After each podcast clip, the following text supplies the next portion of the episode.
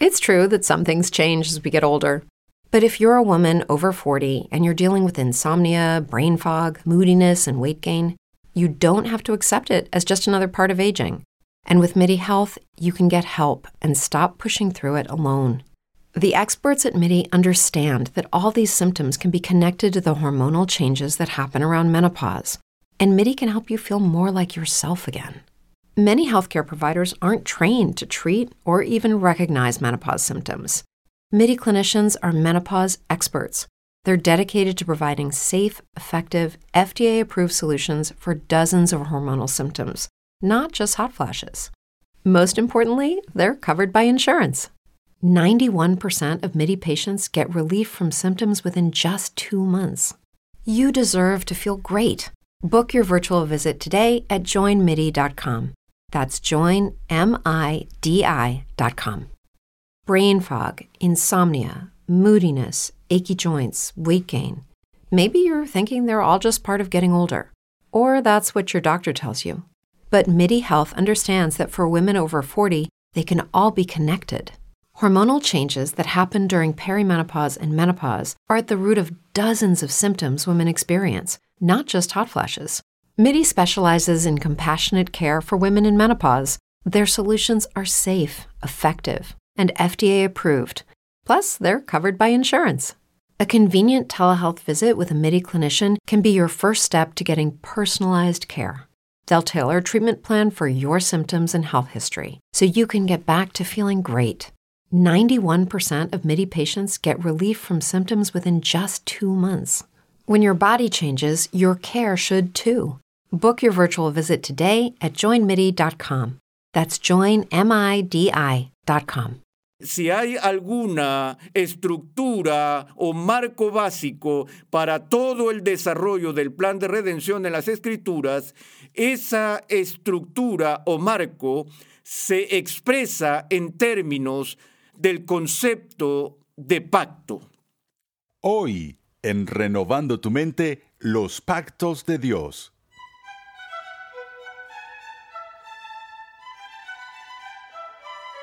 Continuamos con el vigésimo segundo capítulo en la serie de enseñanza Fundamentos, un panorama general de la teología sistemática, donde el doctor R.C. Sproul nos muestra que las verdades de la Escritura se relacionan entre sí en perfecta armonía.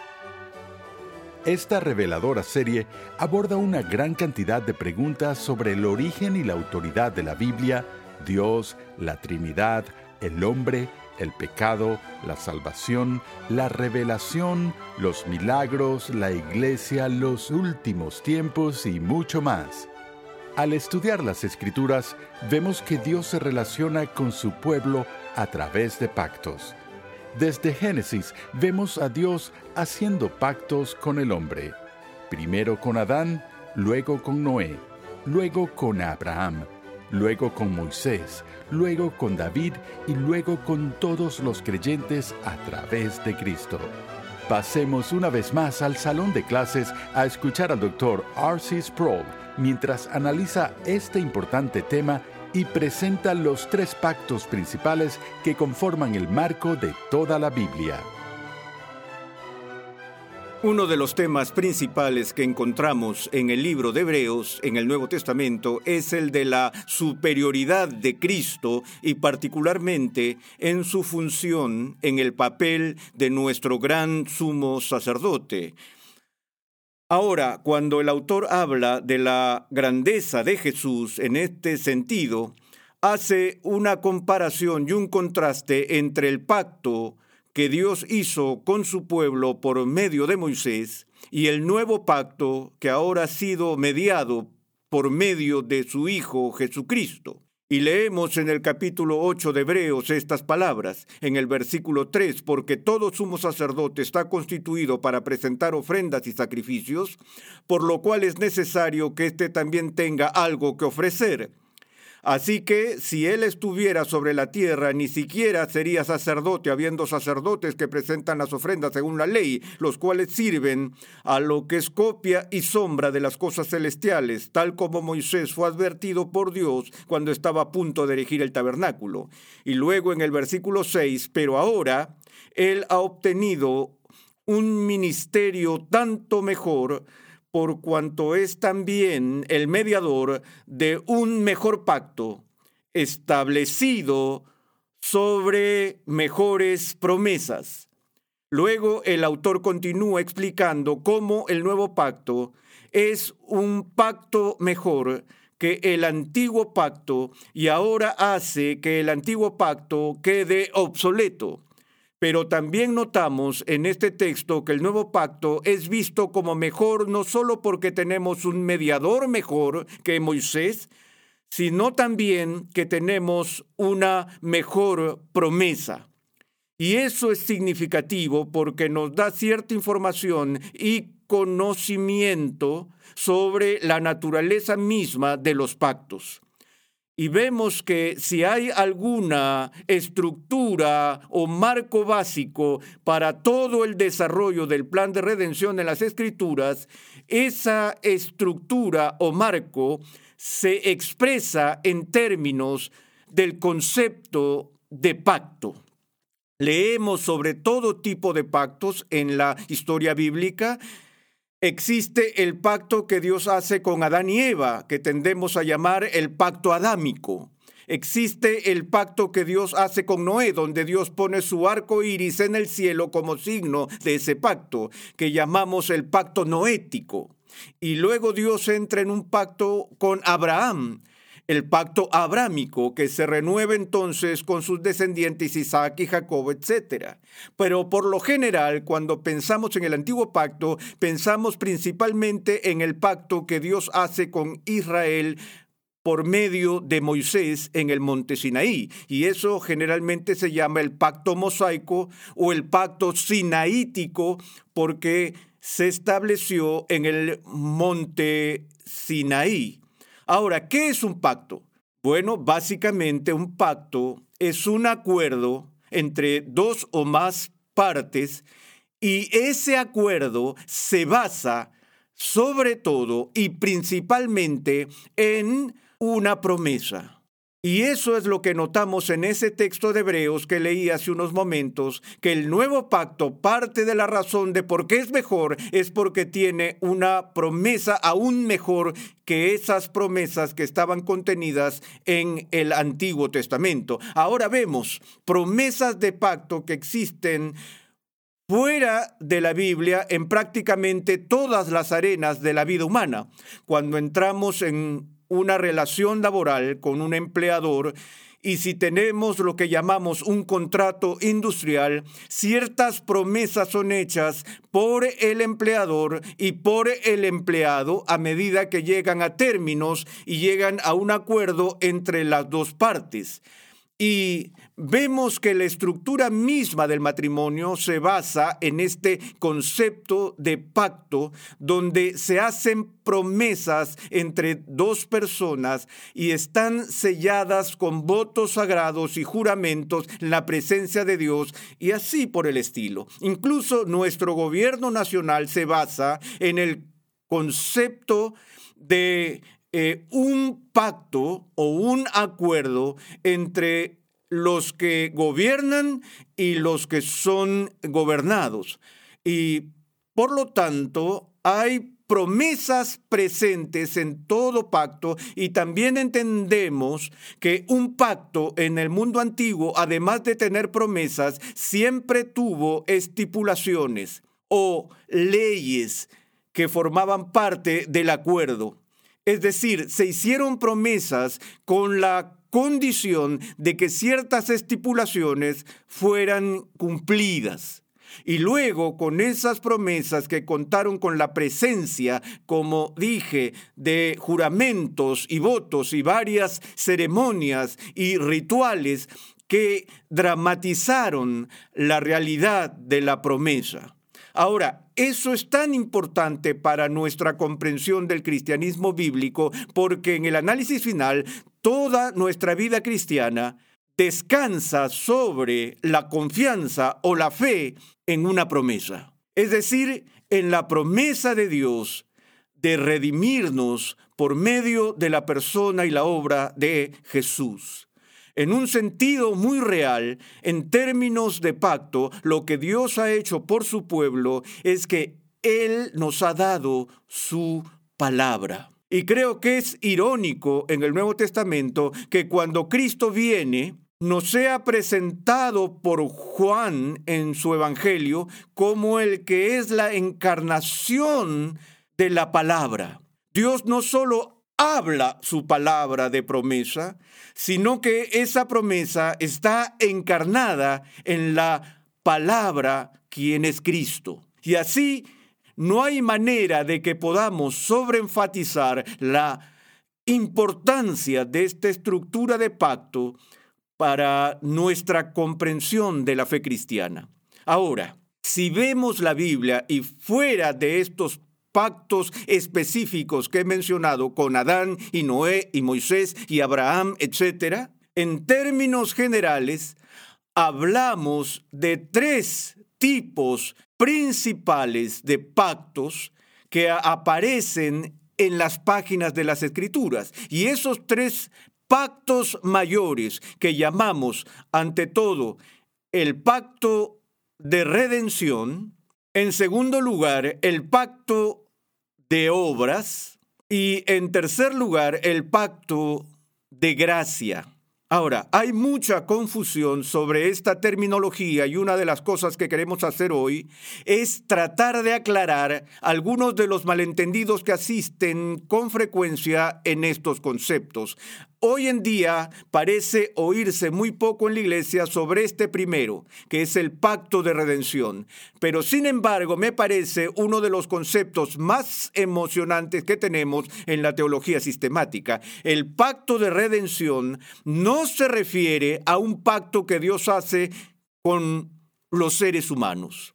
No es el pacto que Dios hace con nosotros, sino que es el pacto que Dios hace consigo mismo. Es decir, es el acuerdo del pacto que tiene lugar en toda la eternidad entre las tres personas de la divinidad.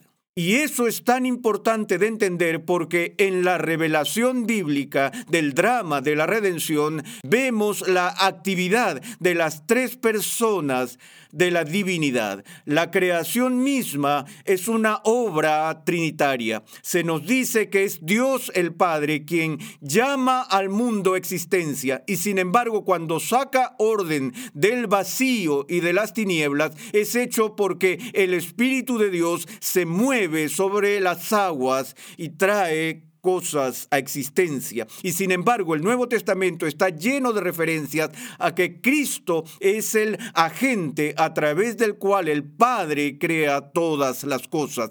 En Él fueron hechas todas las cosas y no hay nada que se haya hecho que esté fuera de Él. Y así la creación es un asunto de la participación y el compromiso del Padre, del Hijo y del Espíritu Santo. Y de la misma manera, cuando miramos el concepto de redención, vemos que también es una obra trinitaria hacemos una distinción a veces en la teología de la que hablamos como una distinción económica o como una distinción funcional entre los miembros de la divinidad. Es el Padre quien inicia el plan de salvación. Es el Padre con quien nos asociamos con los decretos eternos de elección y sus propósitos y plan de salvación y es el Padre quien envía al Hijo al mundo para lograr nuestra redención en favor nuestro en su ministerio. Y después de que el Hijo haya logrado nuestra redención, todavía queda tener esa redención aplicada a nuestra vida personal.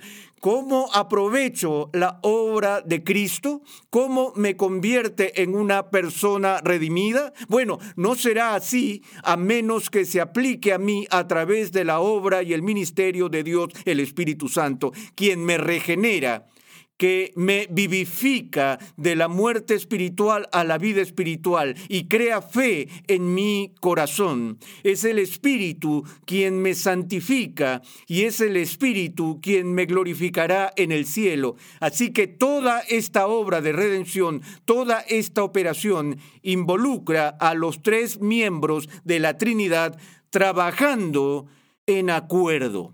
Recuerdo cuando estaba en la universidad hace años, surgió una controversia entre los teólogos alemanes llamada la controversia Unstamon, la cual presuponía que la enseñanza de la escritura indicaba una lucha entre el Padre y el Hijo en la que lo que Cristo hizo en su ministerio terrenal fue persuadir o mover al Padre a alejarse de su ira y su hostilidad hacia la raza humana. Y eso, por supuesto, es una eh, seria desviación de la comprensión bíblica de cómo se lleva a cabo la redención, porque el pacto de redención indica que desde toda la eternidad el Padre, el Hijo y el Espíritu Santo estaban totalmente de acuerdo en este asunto de la salvación humana. Así que no fue como si el Hijo viniera a este mundo a regañadientes. Más bien el Hijo se alegró de cumplir con el plan del Padre y de encarnarse. Y vemos eso incluso gráficamente en la lucha que el Dios hombre tiene en la eh, víspera de su eh, expiación allí en Getsemaní, cuando Cristo está orando en el jardín y está sudando gotas de sangre en su pasión y en su agonía y dice, que pase de mí esta copa, pero no se haga como yo quiero, sino como tú quieras. De modo que lo que está diciendo aquí es que si hay otra manera, hagámoslo, pero ten en cuenta, Padre, que estoy contigo 100% de acuerdo con tu voluntad. Y así, detrás de toda la eh, estructura del pacto de la salvación, hay ante todo el pacto eterno dentro de la misma divinidad. Ahora, cuando hablamos del pacto de obras y del pacto de gracia, aquí es donde nos encontramos con muchos malentendidos y confusión. En la superficie a lo que se refiere esta distinción es a la diferencia entre el acuerdo o la relación que Dios tiene con Adán y Eva antes de la caída y luego el acuerdo que Dios tiene con los descendientes de Adán después de la caída. El pacto de gracia, perdón, el pacto de obra se refiere a la situación original en la que Adán y Eva son creados, donde son puestos en un estado de prueba donde Dios les da ciertos mandamientos, estipulaciones, le da ciertas eh, promesas. Lo que se pone ante Adán y Eva es la promesa de la vida eterna. Y eso está indicado o simbolizado por el árbol de la vida en el jardín del Edén. Y sin embargo, al mismo tiempo hay estipulaciones y la estipulación principal es que no deben comer del árbol del conocimiento del bien y del mal. Y así lo que encontramos en ese pacto de obras es esto, que el destino de la raza humana será determinado y decidido sobre la base del desempeño, sobre la base de la obra de Adán y Eva con respecto a su obediencia o desobediencia a los términos del pacto. Si pasan la prueba, si son obedientes, si sus obras son buenas, entonces entran en su estado eterno de bendición. Si fallan en ajustarse a los términos de ese pacto, entonces morirán y ellos junto con sus descendientes se sumergirán en la ruina. De modo que toda la base de la relación con Dios y los seres humanos se establece aquí sobre la base de obras. Y lo que leemos, por supuesto, en las escrituras es que Adán y Eva fracasaron miserablemente en ese examen, esa prueba, infringieron ese acuerdo y los términos y estipulaciones del pacto y como resultado de eso sumieron al mundo a la ruina. Ahora, hay un par de cosas que debemos tener en cuenta aquí. A veces cuando pensamos en ser redimidos o ser salvos, que lo que se ha logrado para nosotros es la recuperación del paraíso. Vimos que Adán y Eva perdieron su estado en el paraíso y por medio de Cristo somos redimidos y la gente dice, oh bueno, así que volvemos al paraíso. No, no, no. Lo que tenemos que entender es que lo que se logra en nuestra redención no es simplemente una restauración a donde Adán y Eva estaban antes de que cayeran sino más bien un ascenso al estado que habrían logrado si hubieran tenido éxito en obedecer los términos del pacto. Así que no es que Cristo haga posible que volvamos a un estado de inocencia y luego tengamos que pasar por la prueba de nuevo y tal vez perderlo una vez más. Pero de nuevo, la segunda confusión aquí es que debido a este pacto, se llama el pacto de obras, y el otro se llama el pacto de gracia, tendemos a pensar que este primer pacto no tenía nada de gracia. Pero ten en cuenta que para que Dios establezca cualquier pacto con una criatura, para darnos cualquier promesa en cualquier condición que Él haga esa promesa, ya es un acto de gracia, porque no se requiere que Dios en virtud de la creación, prometa nada a sus criaturas.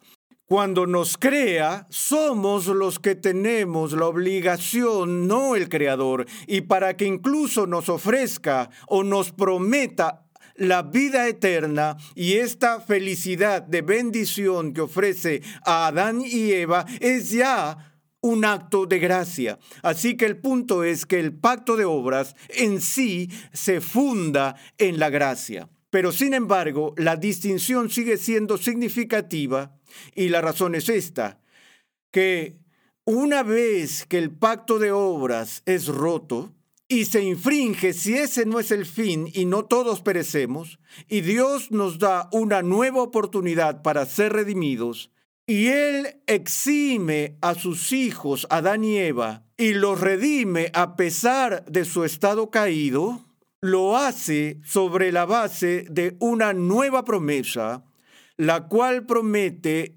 centrarse en la gracia porque es la promesa de que serán redimidos por otro que esa promesa es la promesa de redención por la intervención de Dios en la obra de Cristo. Ahora, aquí es donde la confusión realmente se pone pesada. Las escrituras nos dicen que somos salvos por gracia y lo entendemos. Y esa gracia se manifiesta porque somos salvos por medio de la persona y de la obra de Cristo. Y lo que Cristo hace para salvarnos es que se convierte en nuestro campeón, se convierte en nuestro sustituto. Es presentado en el Nuevo Testamento como el nuevo Adán, o el último Adán, o el segundo Adán.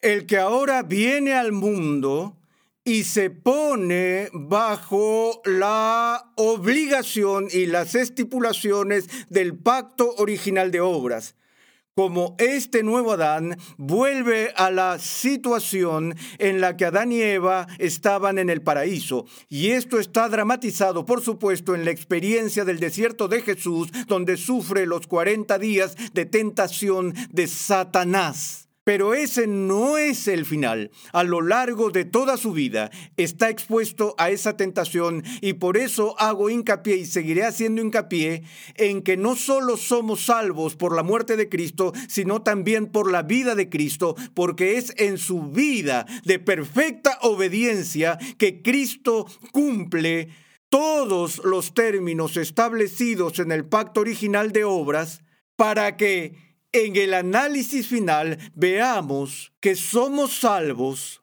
por las obras. Dice, espera un minuto, pensé que enseñamos la justificación solo por fe. Sí, pero la justificación solo por fe significa justificación al poner nuestra fe solo en Cristo, porque solo Cristo ha cumplido el pacto de obras. Todavía somos salvos por obras, pero no somos salvos por nuestras obras, sino por las obras de Cristo. Por ende, el pacto de gracia no anula el pacto de obras.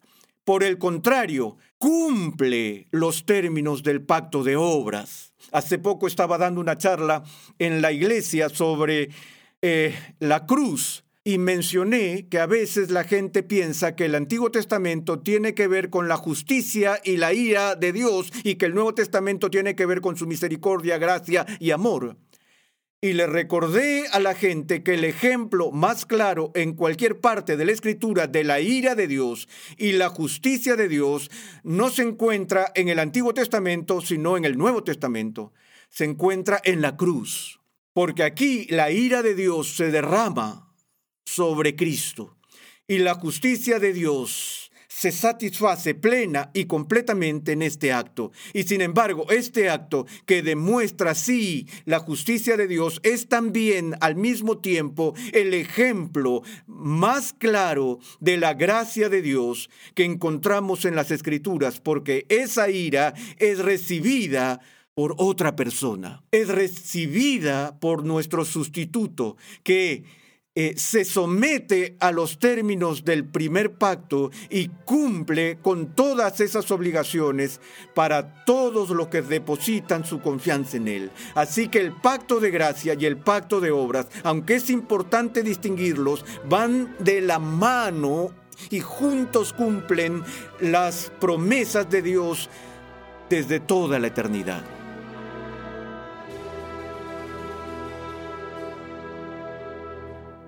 Jesús es el nuevo Adán, el que viene al mundo y se coloca bajo las obligaciones del pacto de obras. Él triunfa donde Adán fracasó. La vida y las obras de Cristo nos salvan, así que en este sentido somos salvos por las obras, pero no por nuestras obras, sino por las obras de Cristo. La Cristología, la doctrina de la persona y obra de Jesucristo, es fundamental para la fe cristiana. En el siguiente episodio de Renovando tu Mente, R.C. Sproul analiza la revelación bíblica de la majestad de Cristo desde Génesis hasta Apocalipsis. Renovando tu Mente es una producción de los Ministerios Ligonier, la confraternidad de enseñanza del Dr. R.C. Sproul. Nuestra misión, pasión y propósito es ayudar a las personas a crecer en su conocimiento de Dios y su santidad. Para contactarnos, por favor, envíanos un correo electrónico a programa arroba renovandotumente.org con tus preguntas, testimonios y comentarios. Sintonízanos nuevamente en esta misma emisora y en este mismo horario y únete a nuestra gran comunidad virtual en las redes sociales.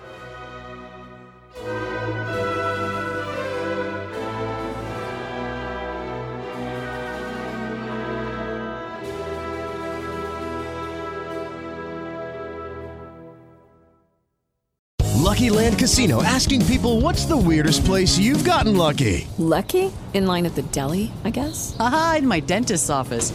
More than once, actually. Do I have to say? Yes, you do. In the car before my kids' PTA meeting. Really? Yes. Excuse me, what's the weirdest place you've gotten lucky? I never win and tell. Well, there you have it. You can get lucky anywhere playing at LuckyLandSlots.com. Play for free right now. Are you feeling lucky? No purchase necessary. Void where prohibited by law. 18 plus. Terms and conditions apply. See website for details. ¿No te encantaría tener 100 dólares extra en tu bolsillo? Haz que un experto bilingüe de TurboTax declare tus impuestos para el 31 de marzo y obtén 100 dólares de vuelta al instante. Porque no importa cuáles hayan sido tus logros del año pasado, TurboTax hace que cuenten. Obtén 100 dólares de vuelta y tus impuestos con 100% de precisión. Solo con Intuit TurboTax.